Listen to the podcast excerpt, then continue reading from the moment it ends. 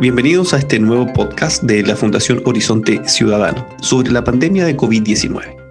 Soy Claudio Castillo y compartiré con ustedes información que sirve para entender más la pandemia y cómo la hemos enfrentado. El tema de hoy es, ¿hay luz al final del túnel? Este no es un podcast científico. Este podcast es sobre políticas públicas y COVID-19.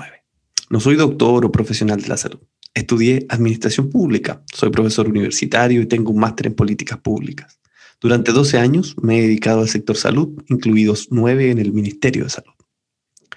Cuando empezaron a salir las primeras noticias de esta nueva enfermedad en enero de este año, tuve la impresión que sería algo grande y empecé a leer sobre la gripe española, que en verdad no fue española, a revisar datos, evidencia, publicaciones y llevar mis propios registros.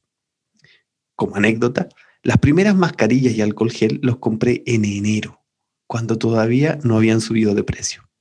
Premonitorio, más bien pragmático. Algo de conocimiento de zoonosis, que todas las gripes vienen de animales. La gripe española, por ejemplo, se originó en una ave acuática que transmitió el virus entre varios animales domésticos hasta tener el efecto que ya conocemos. Tres olas y millones de muertos.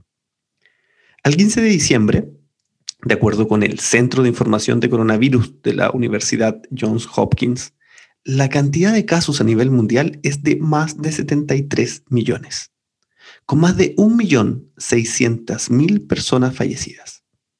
Los países con más casos son Estados Unidos, India y Brasil.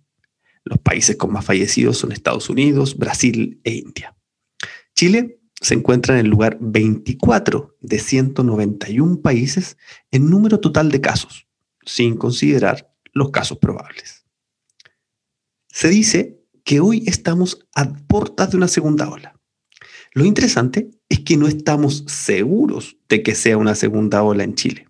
En rigor podría ser una gran ola con un segundo pic, ya que no hemos dejado de tener una gran cantidad de casos nuevos diariamente. En estadística, se dice que cuando una curva tiene dos modas o dos pics es bimodal.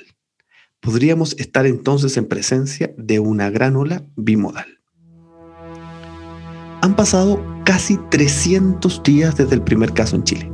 Hasta el 10 de diciembre teníamos 646.340 personas que se habían contagiado. Lo que se usa es llevar las estadísticas en una tasa por 100.000 habitantes. La reina es la comuna de Chile cuya población es la más cercana a esa cifra.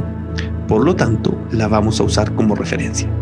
Esto quiere decir que si Chile fuese la reina, 3.322 personas se han contagiado, pero la cifra sube a 9.382 si analizamos Magallanes.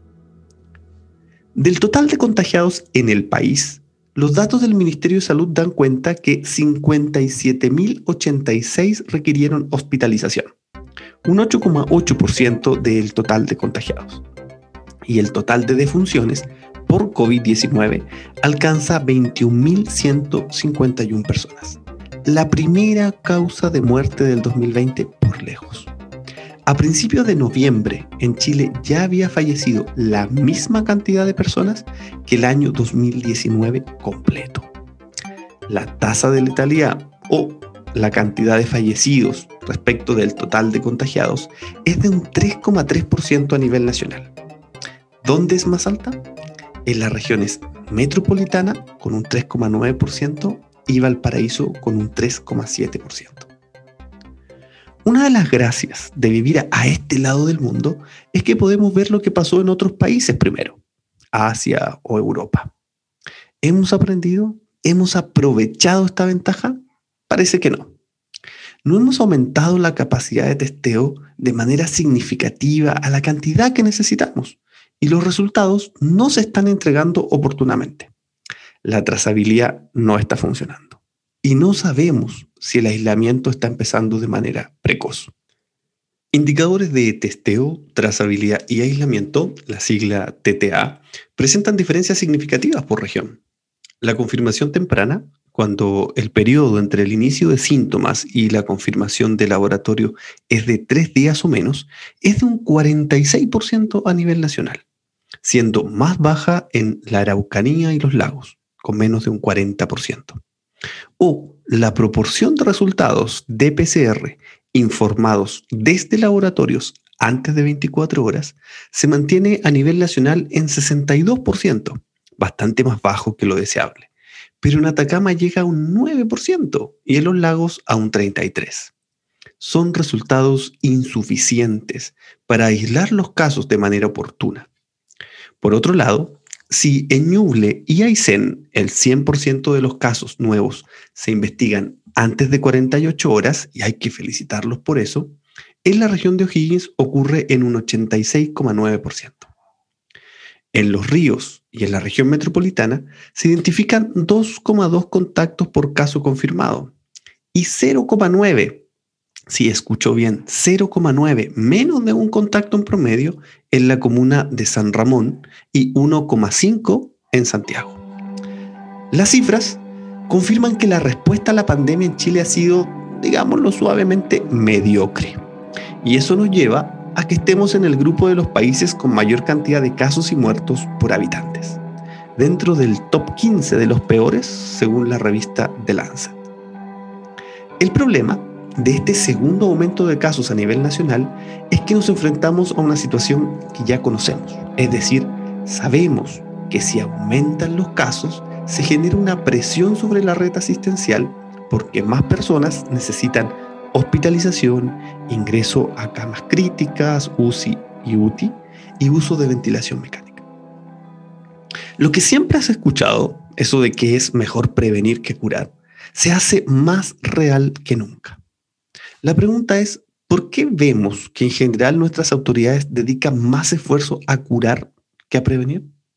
¿Será porque deberían compartir protagonismo con alcaldes y alcaldesas que tienen a su cargo la atención primaria? Es el minuto para que todos brillen. Si todos lo hacen bien, habrá menos contagiados, menos hospitalizados y menos muertos. Lo que tenemos claro es que el virus no se hizo buena persona. Por eso es tan importante que a un año que alguien cocinó y preparó la sopa del murciélago aquel y que luego que la enfermedad se haya expandido a todo el mundo, convertida en pandemia, hoy tengamos 13 vacunas que han avanzado en todo su proceso, lo que abre una esperanza para la humanidad de tener un 2022 en normalidad. Tantas otras enfermedades deberían tener una respuesta de este mismo tipo, en urgencia y financiamiento, como la malaria, el ébola o el VIH. Ante el escepticismo irresponsable de algunos, la respuesta es y será la ciencia. Las vacunas son seguras y corresponden a la intervención en salud pública que más muertes evitan, junto con el acceso al agua potable. Que en solo un año ya tengamos vacuna es porque se produjo una conjunción virtuosa, prioridad política, científica, financiera y un importante grupo de voluntarios disponibles a ser parte de los ensayos podemos empezar a celebrar, pero deberíamos celebrar cuando hayamos vacunado a toda la población en todas partes del mundo. En los próximos capítulos trataremos otros temas relacionados, como las inequidades que desnudó la pandemia, la descentralización o la falta de descentralización de la gestión sanitaria, la invisibilización de los niños y adolescentes, y si desean que abordemos otros temas, lo pueden señalar en las redes sociales de la Fundación Horizonte Ciudadano. Te leemos y te escuchamos. Nos vemos en el próximo podcast.